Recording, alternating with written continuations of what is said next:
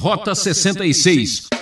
Não se pode permitir que amargura, tristeza, ódio, revolta, qualquer tipo de sentimento negativo sepulte as pessoas no nosso coração. Paulo, mostrando que ele tinha de fato se desenvolvido como bom cristão, ele diz: Ó. Oh,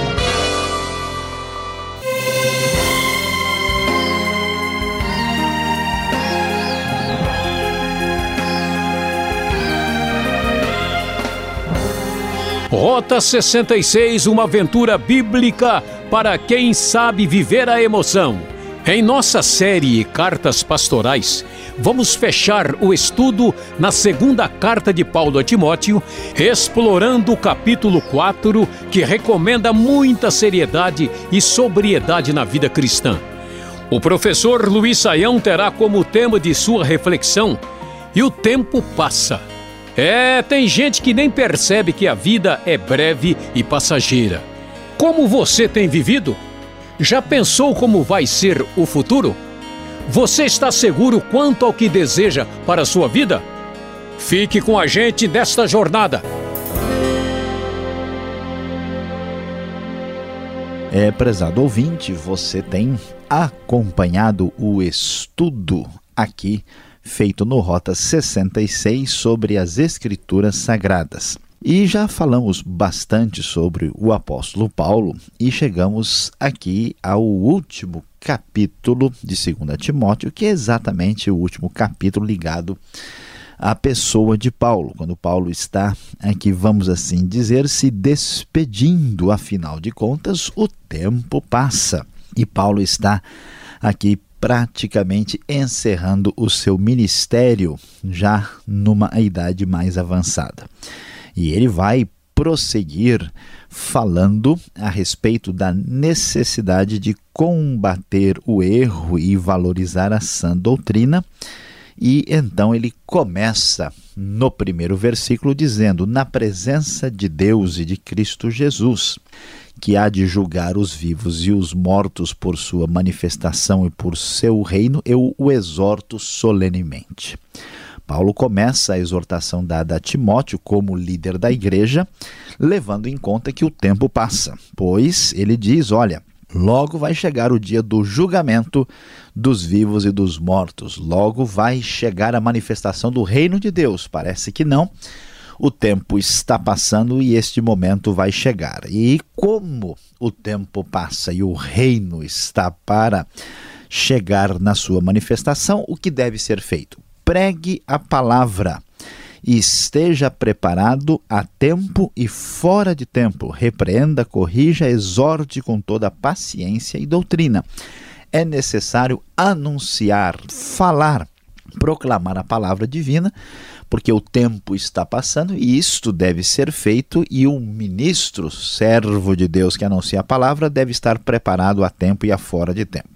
Por quê? Falando em tempo, diz o verso 3, pois virá o tempo em que não suportarão a sã doutrina, diz Paulo, ao contrário, sentindo coceira nos ouvidos, juntarão mestres para si mesmos segundo os seus próprios desejos. É muito impressionante observar o mecanismo psicológico e espiritual que acontece quando as pessoas resolvem dar as costas para Deus, rejeitar a palavra da verdade. Por causa dos seus pecados, por causa dos seus procedimentos incorretos e equivocados, algumas pessoas fecham os seus ouvidos e preconceituosamente rejeitam a mensagem divina sem nem querer analisá-la e dar-lhe um mínimo de atenção.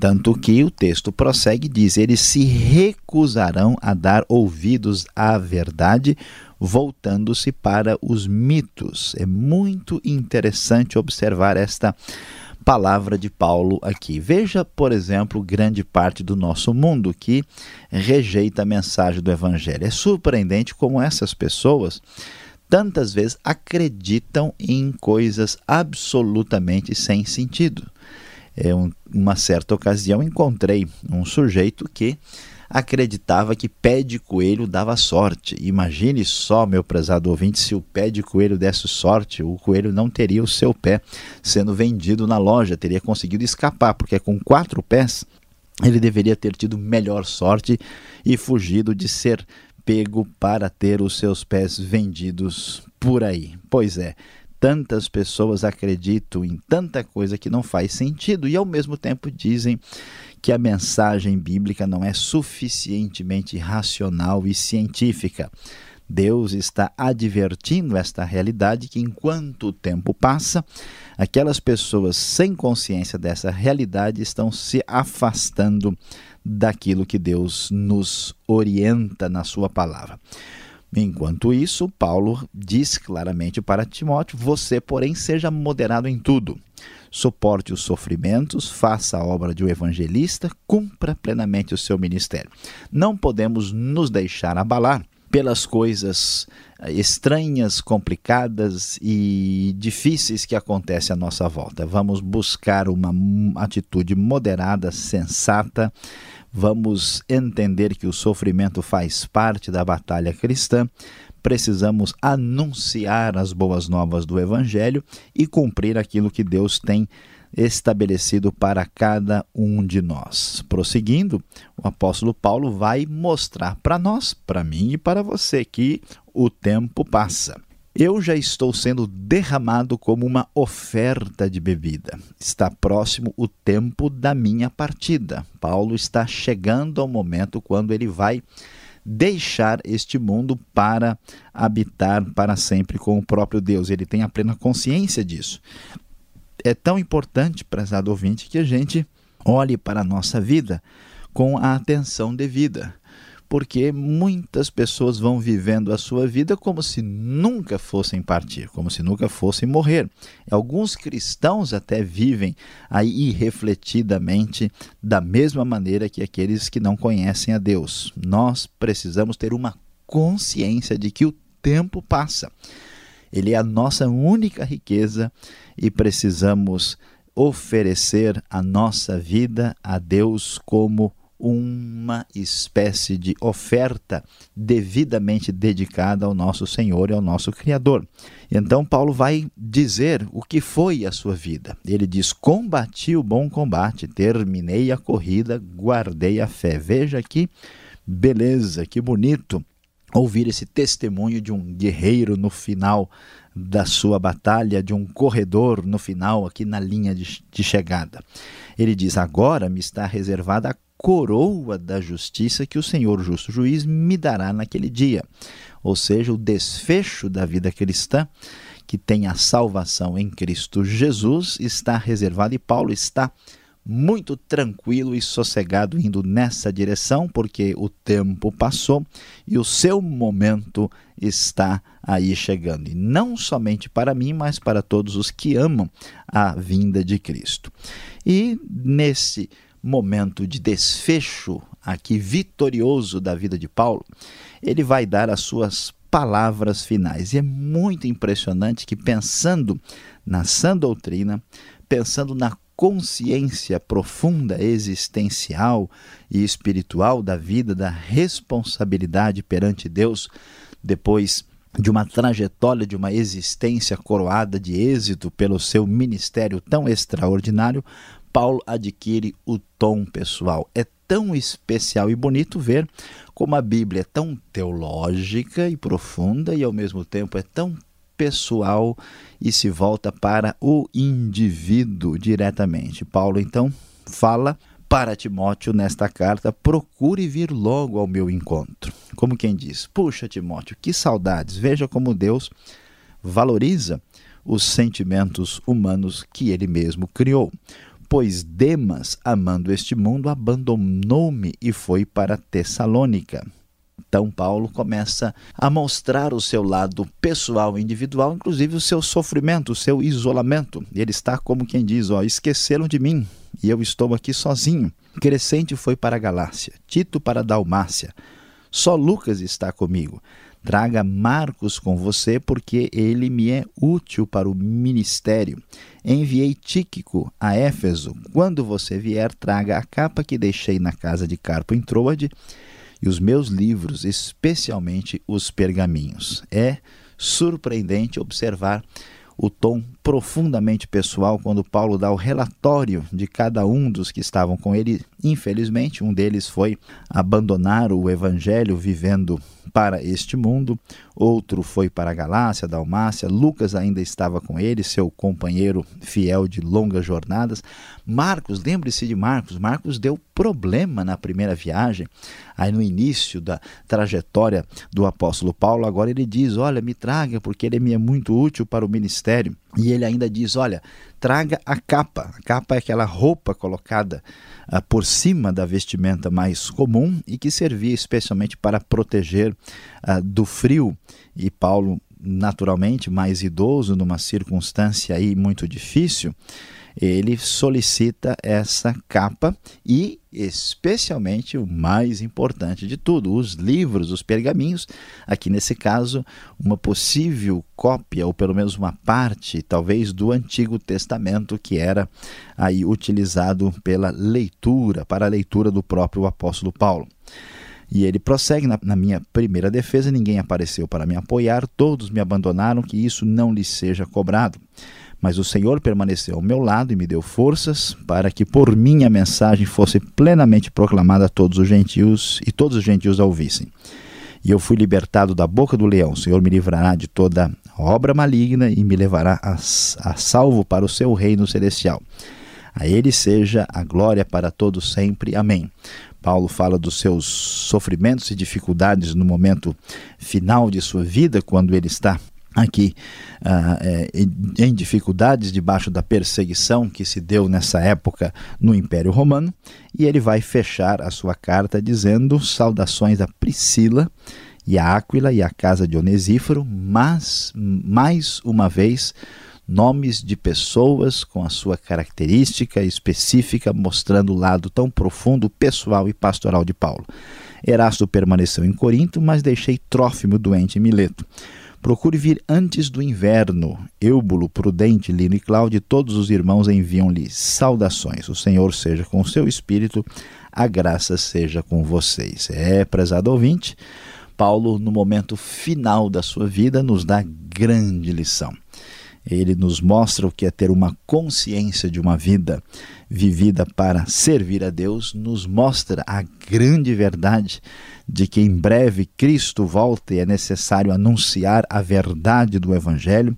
E Paulo mostra o tom muito carinhoso, muito pessoal, muito objetivo no relacionamento com aqueles que eram seus verdadeiros irmãos na fé. Aqui está ao momento da despedida de um grande homem de Deus do passado que entregou e dedicou sua vida a Cristo. Devemos aprender esta lição porque, afinal de contas, talvez você não percebeu. Desde que começou este programa, esta reflexão, o tempo passou e isso acontece com a nossa vida, que precisa ser vivida com toda sabedoria, toda dedicação, todo bom senso, porque, meu querido ouvinte, o tempo passa.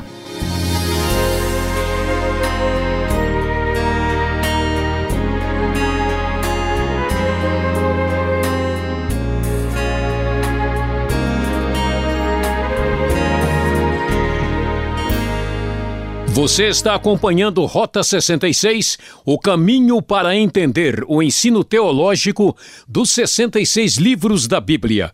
Esta é a série Cartas Pastorais, finalizando a segunda carta de Paulo a Timóteo, no capítulo 4, com o tema E o Tempo Passa? Rota 66 tem produção e apresentação de Luiz Saião e Alberto Veríssimo.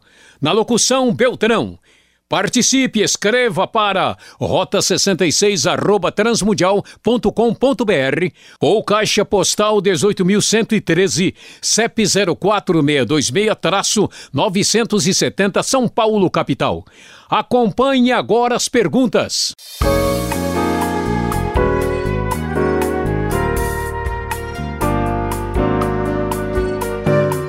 Agora então, para entendermos melhor o texto, capítulo 4 de 2 Timóteo, que chega no final, vamos às perguntas ao professor Luiz Saião. Professor, seria correto pregar a palavra fora de tempo? Isso não constrangeria demais as pessoas? Pastor Alberto, vamos tentar entender o que está acontecendo aqui. Algumas pessoas, quando tentam entender esse texto, às vezes imaginam assim, incorretamente, que pregar a palavra tempo e fora de tempo, ou estando preparado a tempo e fora de tempo, significa que a gente pode chegar né, para falar com qualquer pessoa em qualquer hora, em qualquer momento, para anunciar ali alguma coisa referente ao Evangelho. Então você liga para o sujeito às duas horas da manhã na casa dele para né, anunciar a palavra de Deus, porque é fora de tempo. Né? Mas não é isso que o texto está dizendo. É a, a ideia é que o cristão precisa ter uma palavra de Deus para toda e qualquer circunstância, para todo e qualquer momento. Então devemos entender isso de maneira bem adequada para que a gente não tenha uma compreensão equivocada. Nós devemos estar dispostos a anunciar a palavra divina em qualquer circunstância. Esse é o significado do texto. Agora, o que chama atenção, porque muitas pessoas rejeitaram a palavra divina, veja só, e creram em mitos, fábulas e outras histórias. Que coisa mais absurda, né? Pois é, pastor Alberto, isso ainda acontece nos dias de hoje, né? Porque a, a, o foco da questão é, que muitas vezes a gente encontra hoje é o fato de algumas pessoas dizerem que a fé cristã não é suficientemente racional. Como acreditar na Trindade? Que Jesus ressuscitou, como Jesus pode ser humano e divino, isso não é, é, é, é fácil de receber pela razão humana. Mas o surpreendente que a nossa sociedade, que rejeitou né, aí a, ah, isso por não ser tão racional, hoje né, acredita em cada coisa surpreendente. Nós vemos tantas pessoas se voltando para a magia, ah, se voltando até mesmo para a bruxaria, se voltando para diversas práticas antigas que estão totalmente ligadas à superstição, né, a algo que não tem ah, fundamentação nenhuma. E é uma coisa mais ou menos semelhante ao que aconteceu nos tempos de Paulo, quando eles começaram a caminhar na direção de fábulas, de histórias totalmente fantasiosas que não estão fundamentadas na verdade. Precisamos retornar ao bom senso. O verso 8 desse capítulo 4 de 2 Timóteo fala da coroa da justiça. Que coroa é essa que Paulo espera receber? E ele está no final da sua vida, já está lá em idade avançada. Receber uma coroa nessa hora. Pois é, pastor Alberto, aqui é uma figura de linguagem, né? A coroa da justiça evoca aí o, o resultado aí da, do final da carreira, né? Como o corredor antigo recebia a coroa de louros, né? Aqui nós temos a coroa da justiça que é dada para Paulo quando ele afirma, né, de maneira muito clara que ele terminou a corrida e então está recebendo a coroa da justiça.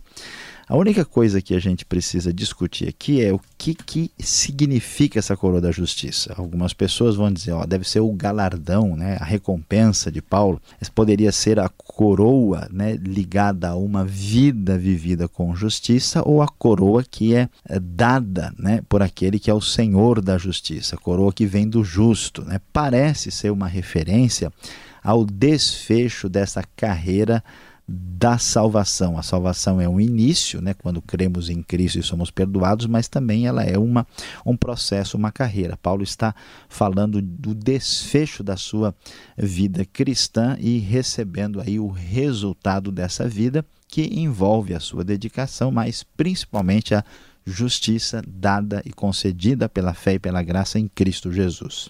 Quando a gente chega assim numa carta como esta de Paulo, olhando o final dela, a equipe do apóstolo Paulo era grande, cada nome estranho e esquisito, mas aparece aqui, professor, o nome de Marcos.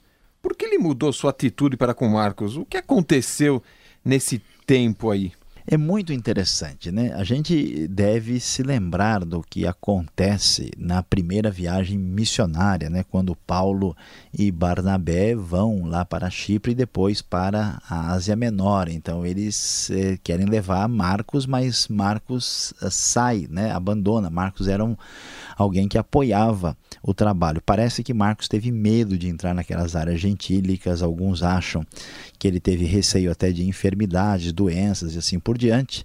E veja como Paulo é uma pessoa extraordinária. Ele poderia dizer: olha, é o seguinte, o Marcos ele voltou atrás, uma vez que a pessoa queima o filme comigo, entendeu? Eu não tenho mais esse negócio, ele lá e eu cá. Não, Paulo tem marcha ré. Né? Ele reflete, ele diz: olha, Marcos me é muito importante. Num outro momento, ele redefine. Não, não se pode permitir que amargura, tristeza, ódio, revolta, qualquer tipo de sentimento negativo sepulte as pessoas no nosso coração. Paulo, mostrando que ele tinha de fato se desenvolvido como bom cristão, ele diz: ó, Marcos, né? Marcos é gente boa Traz ele aí uma hora para a gente tomar um café juntos, porque a gente precisa conversar, afinal de contas, ele é muito útil para mim. Essa defesa que ele menciona aqui no verso 16 é um negócio estranho, professor, porque Paulo menciona a falta de apoio. Ninguém apareceu lá para dar uma, uma palavra de coragem a ele, um testemunho. Pois é, pastor Alberto, alguém vai achar que a gente está falando de futebol aqui, que o tempo passa, a torcida brasileira. Aí fala da, do Marcos. Do né? Marcos, é defesa dele aqui, é defesa ainda, né? E que tem toda uma escalação de gente ligada a Paulo, mas veja, não é bem essa a questão.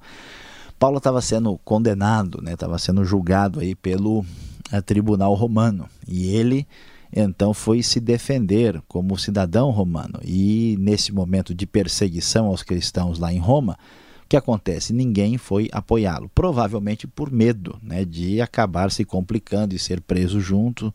Uh, Paulo então uh, menciona que ele não foi apoiado e mostra para a gente o contexto histórico e jurídico do que está acontecendo aqui. Tá certo. Agora no final aqui a gente encontra ele falando de libertado da boca do leão. Professor Luiz Saião, o que vem a ser este livramento que ele menciona aqui, se sabemos pela história que o fim dele não foi do mais esperado, né? Pois é, pastor Alberto, o leão aqui é muito provável que seja o próprio mesmo, literalmente literalmente o famoso felino juboso, extremamente feroz e perigoso. Porque era comum, né, os cristãos, especialmente nessa época, serem lançados aos leões. Mas Paulo, como cidadão romano, como tendo uma situação específica, ele não foi lançado aos leões. É provável que o sentido seja esse. Alguém poderia entender da boca do leão como referência a Satanás, tal, mas é mais provável que nesse contexto de julgamento romano signifique isso. Agora, quando ele fala do Senhor livrá-lo de toda obra maligna que me levará salvo para o reino celestial, uma referência à morte. Ao mesmo tempo em que Paulo né, não vai sofrer o martírio aí na boca do leão, ele também está dizendo: Eu estou partindo para a eternidade, o grande livramento, aqui que está a grande, maravilhosa lição, né? O grande livramento é a minha partida quando eu deixo esse corpo para estar a salvo no reino celestial. Bom, e antes de partirmos, tem agora a conclusão e aplicação desse estudo para você.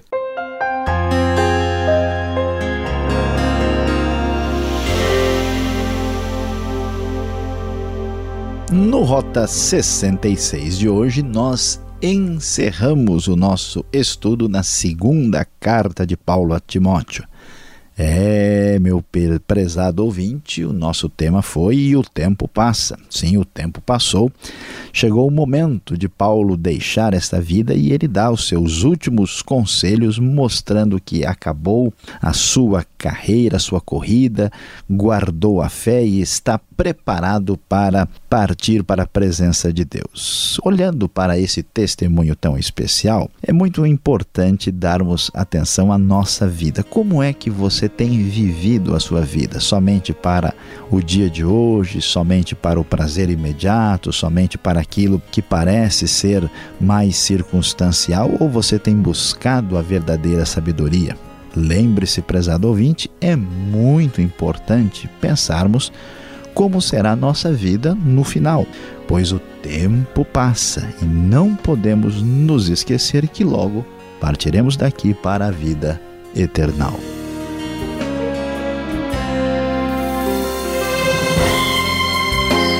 Rota 66 despede assim, prometendo voltar nesta mesma sintonia e horário, com mais estudo no texto sagrado Rota 66 é uma realização transmundial.